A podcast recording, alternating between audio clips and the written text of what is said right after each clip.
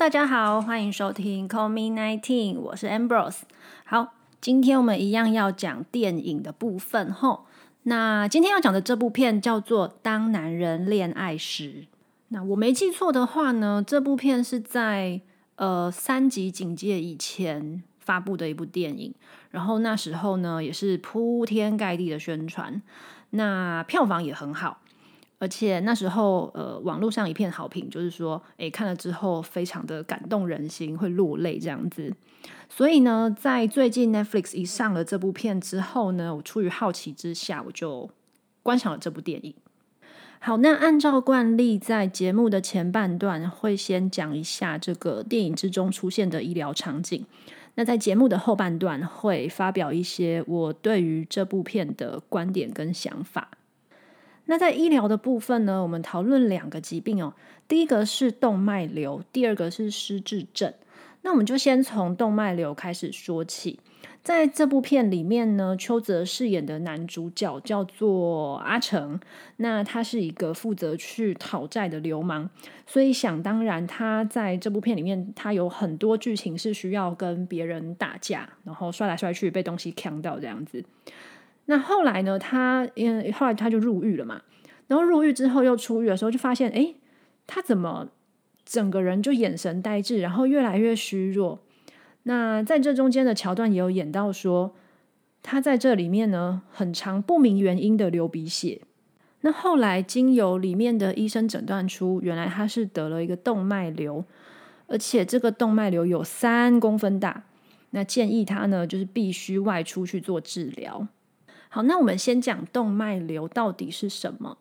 动脉瘤呢，它并不是肿瘤，所以它不是癌症。好，再讲一次，它不是肿瘤，所以它不是癌症。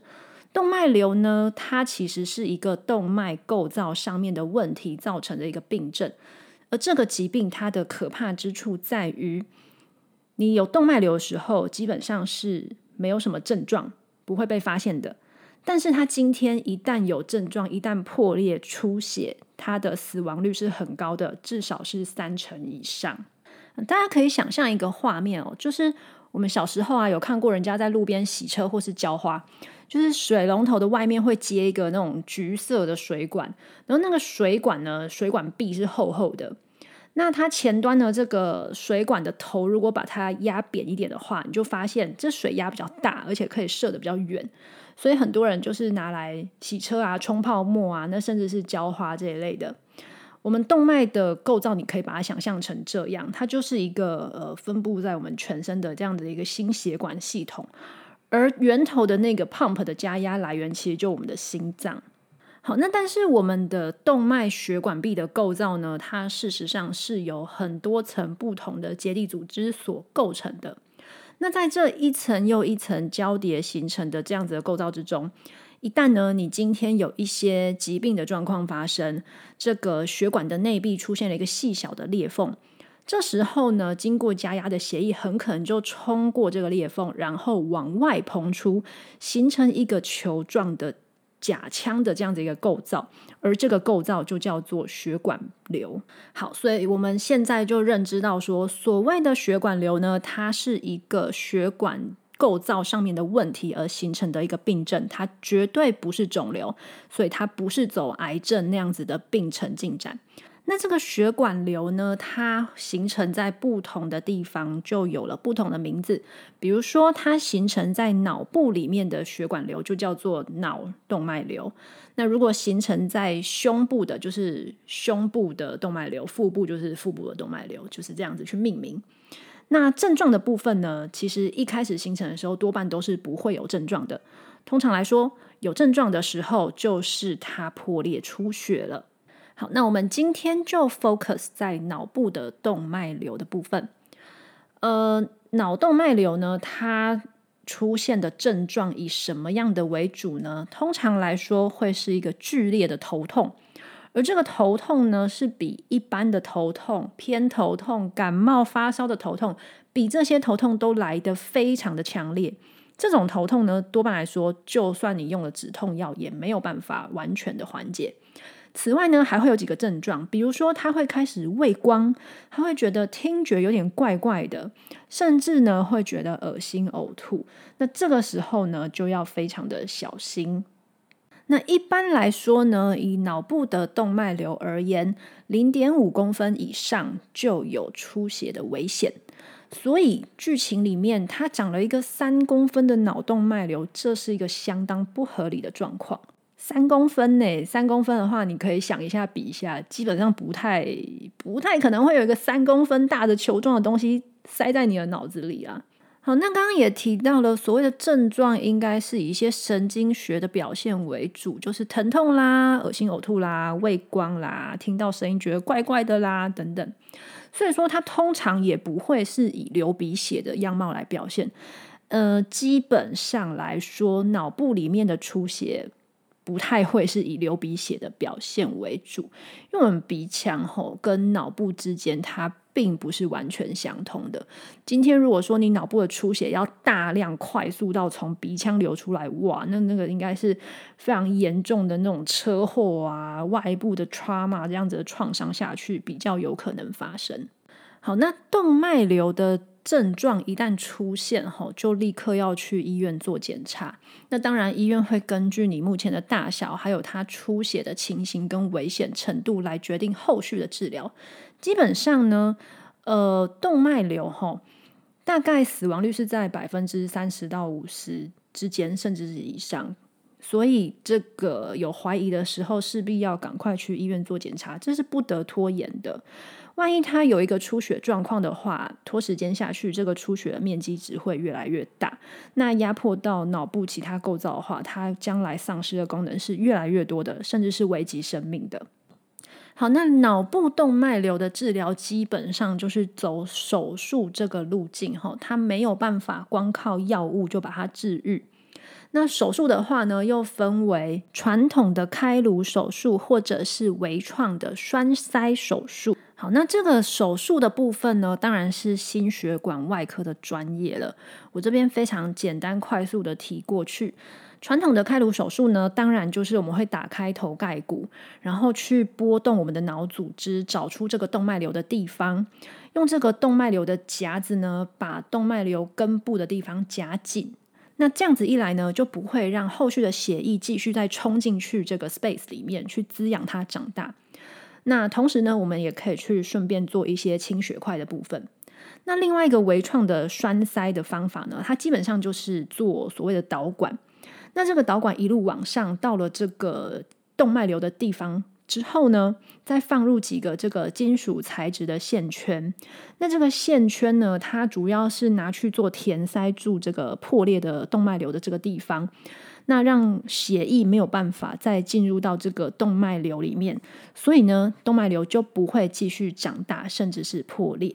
好，所以总结一下，动脉瘤是一个动脉构造的问题形成的一个疾病。那它一旦有了症状之后呢，你就必须赶快去医院做检查，还有做后续的手术处理。否则的话呢，随着时间的过去，这个死亡率是会节节上升的。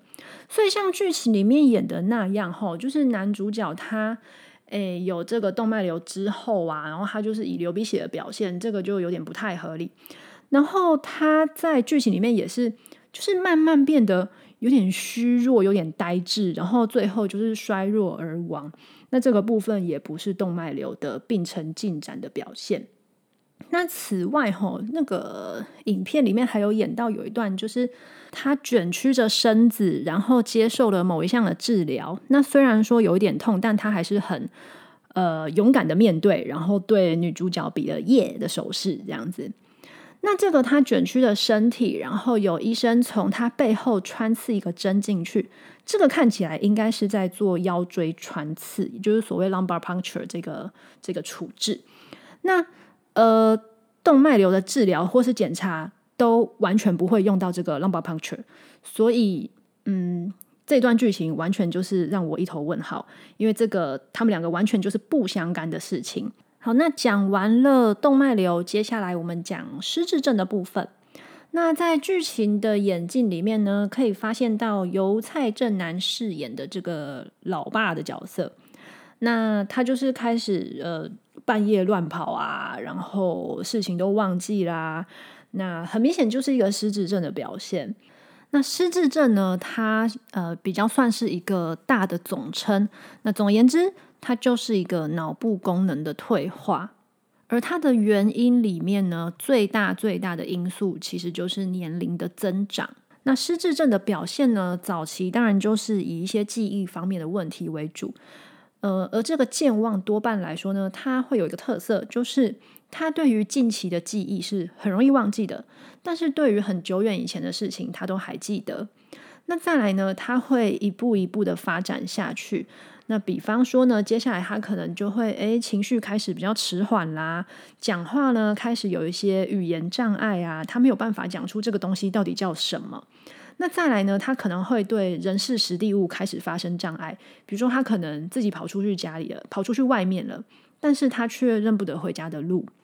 那此外呢，在进一步进展的话，他接下来很可能会丧失一些日常生活功能，比如说他在吃喝方面是需要协助喂食的，那甚至是到后期会出现大小便没有办法自理的状况，这就是他的一个自然的疾病进程。那失智症的治疗，吼，目前来说没有一个药物可以完全的去治愈这个病症。现有的药物呢，多半来说都是在延缓这个疾病的进程，还有比较疏解目前发生的一些症状，但是它是没有办法 reverse 的，它是没有办法恢复的。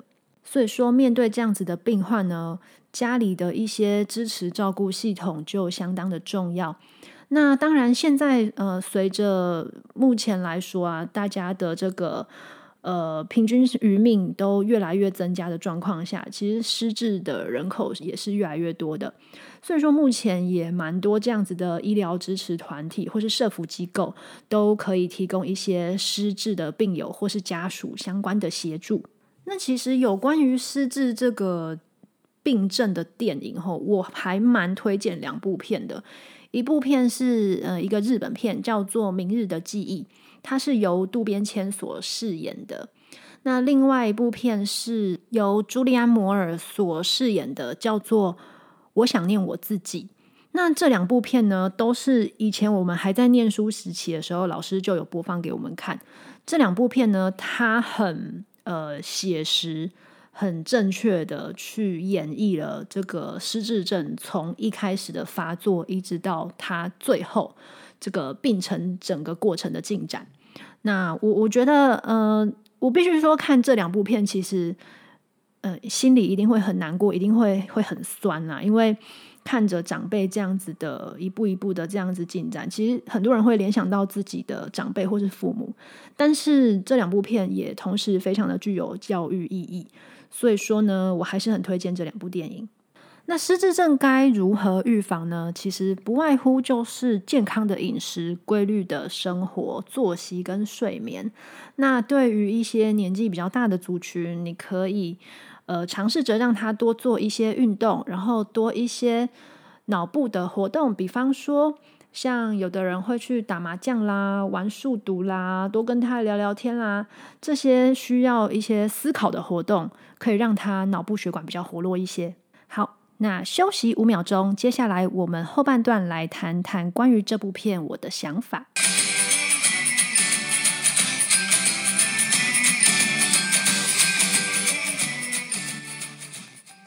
好的，那接下来呢后半段我想要讲一下我对于这部片的一些想法。那可能是因为我之前看到的一些网络上的评价吧，就是大家都说很感动啊、痛哭流涕啊什么的，所以我可能有一点点过高的期待。但是我必须说，就是在爱情感情戏这个部分，我完全就是无感。我基本上我就是只有四个字：莫名其妙。那我身边的女生朋友也没有人因为这部片里面的爱情的部分而有所感动。大部分的人都是说，哎，现实生活中是不会有这种事情发生的，好吗？我觉得这部片可能导演、编剧呃之类的制作方都是以男性为主体，所以他们是从男性的角度去描述这个故事，所以这个故事呈现出来的就是一种对于呃青春年少，对于那种单纯的热血的恋爱那种付出这个部分，可能有一些男生比较有感吧。那但是至少我啊，我身边的人都是一头问号这样子。那我觉得这部片呢，它其实就是一个比较传统的台式的这样子的情感。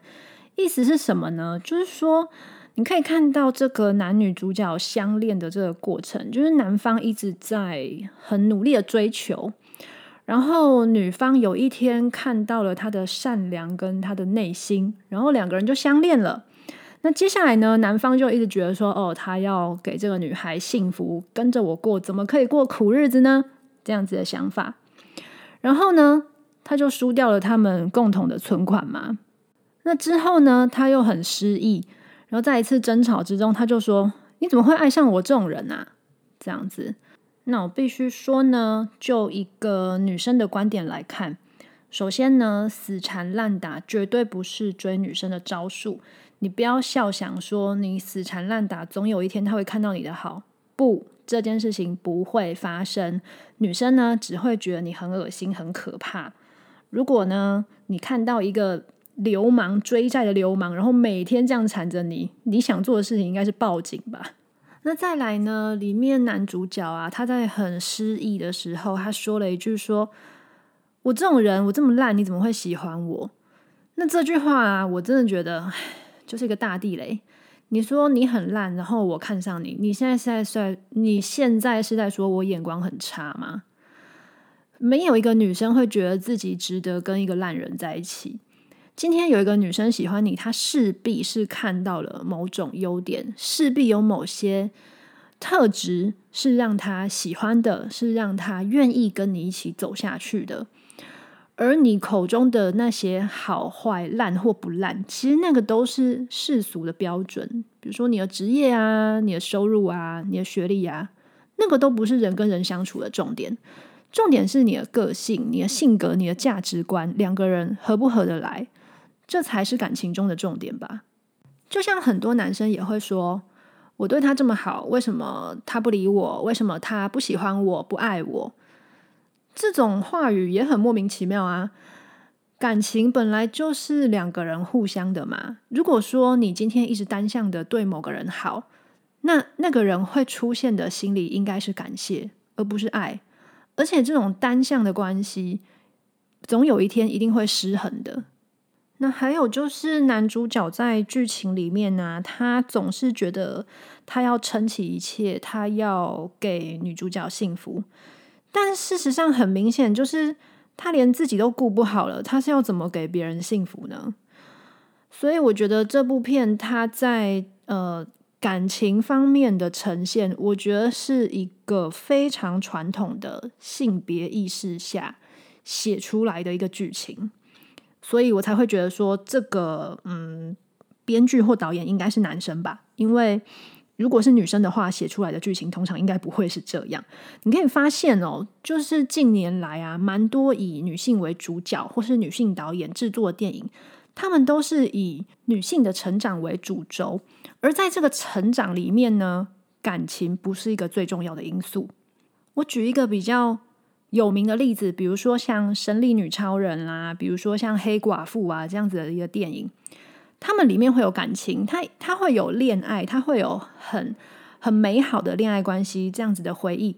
但是你会发现到这些爱恋并不是他们人生的全部。在这些电影里面，他们想要表达的是女性的主体性跟女性的自我成长。我觉得这个才是现在这个社会两性应该有的一个意识。就是说，没有一个人是要等待另外一个人来完整、来依靠，或是靠另外一个人来给予你幸福。我觉得不是这样的。所有的人，不论男生女生，幸福都是自己给自己的。你先把自己照顾好了，你才有余力去照顾另外一个人，去撑起一个家庭。那另外一个我想要谈的是家庭的亲情这个部分。呃，我想很多人在看这部片的时候，让他们眼眶泛红的，其实是一些比如说父子之间的关系，或是兄弟之间这样子的家庭亲人之间的情感。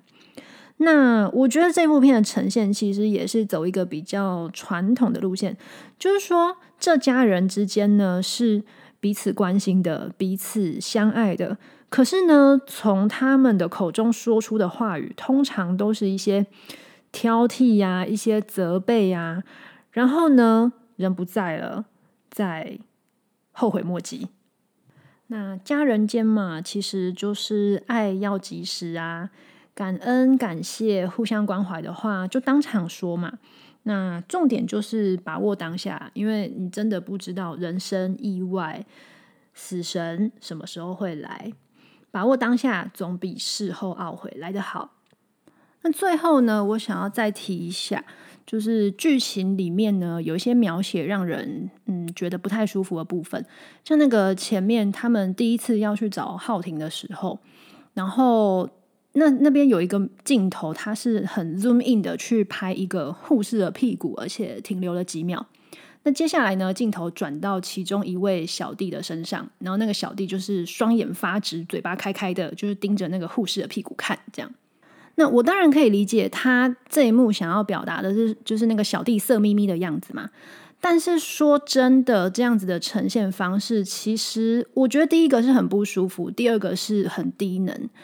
如果是我啦，我的呈现方式可能会是我正常的角度去拍这个工作中的护士，然后呢，这个小弟呢，他一边在做着手中他该做的工作，一边眼睛偷瞄，这样子，我想应该会好一点吧。还有他们一开始第一次去找浩庭讨债，结果不成功，一群人就做事要把浩庭的老辈给推走。这件事情也超级不合逻辑的。那个病床有多重啊？我们平常在推病床的时候，是前面一个人拉，后面一个人推，两个人都要出力气，这个病床才会动。诶，而且他推那么大一张病床是要跑去哪里呀？更不用说那个病人的身上很可能有各种管路，有氧气管，有导尿管，有各种管。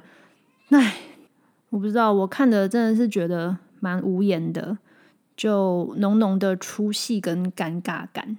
然后基本上啊，在病房里面也不太可能发生这种有不良分子进来闹事的情形，因为其实我们每个病房里面都有病室主任，然后我们也会有警卫的巡逻。那当然，一般病房我们不会去核对每一位访客的身份嘛，但其实每一个人眼睛都是放着亮的，所以呃，一旦有可疑人士，我们是会直接报警的。所以嗯，不要想在病房里面做一些为非作歹的行为。好啦，那以上就是我对于《当男人恋爱时》这部片的一些想法，还有有关一些比较专业的医疗场景的一些知识分享。好的，那我们今天的节目就到这边喽，谢谢大家的收听，大家晚安，拜拜。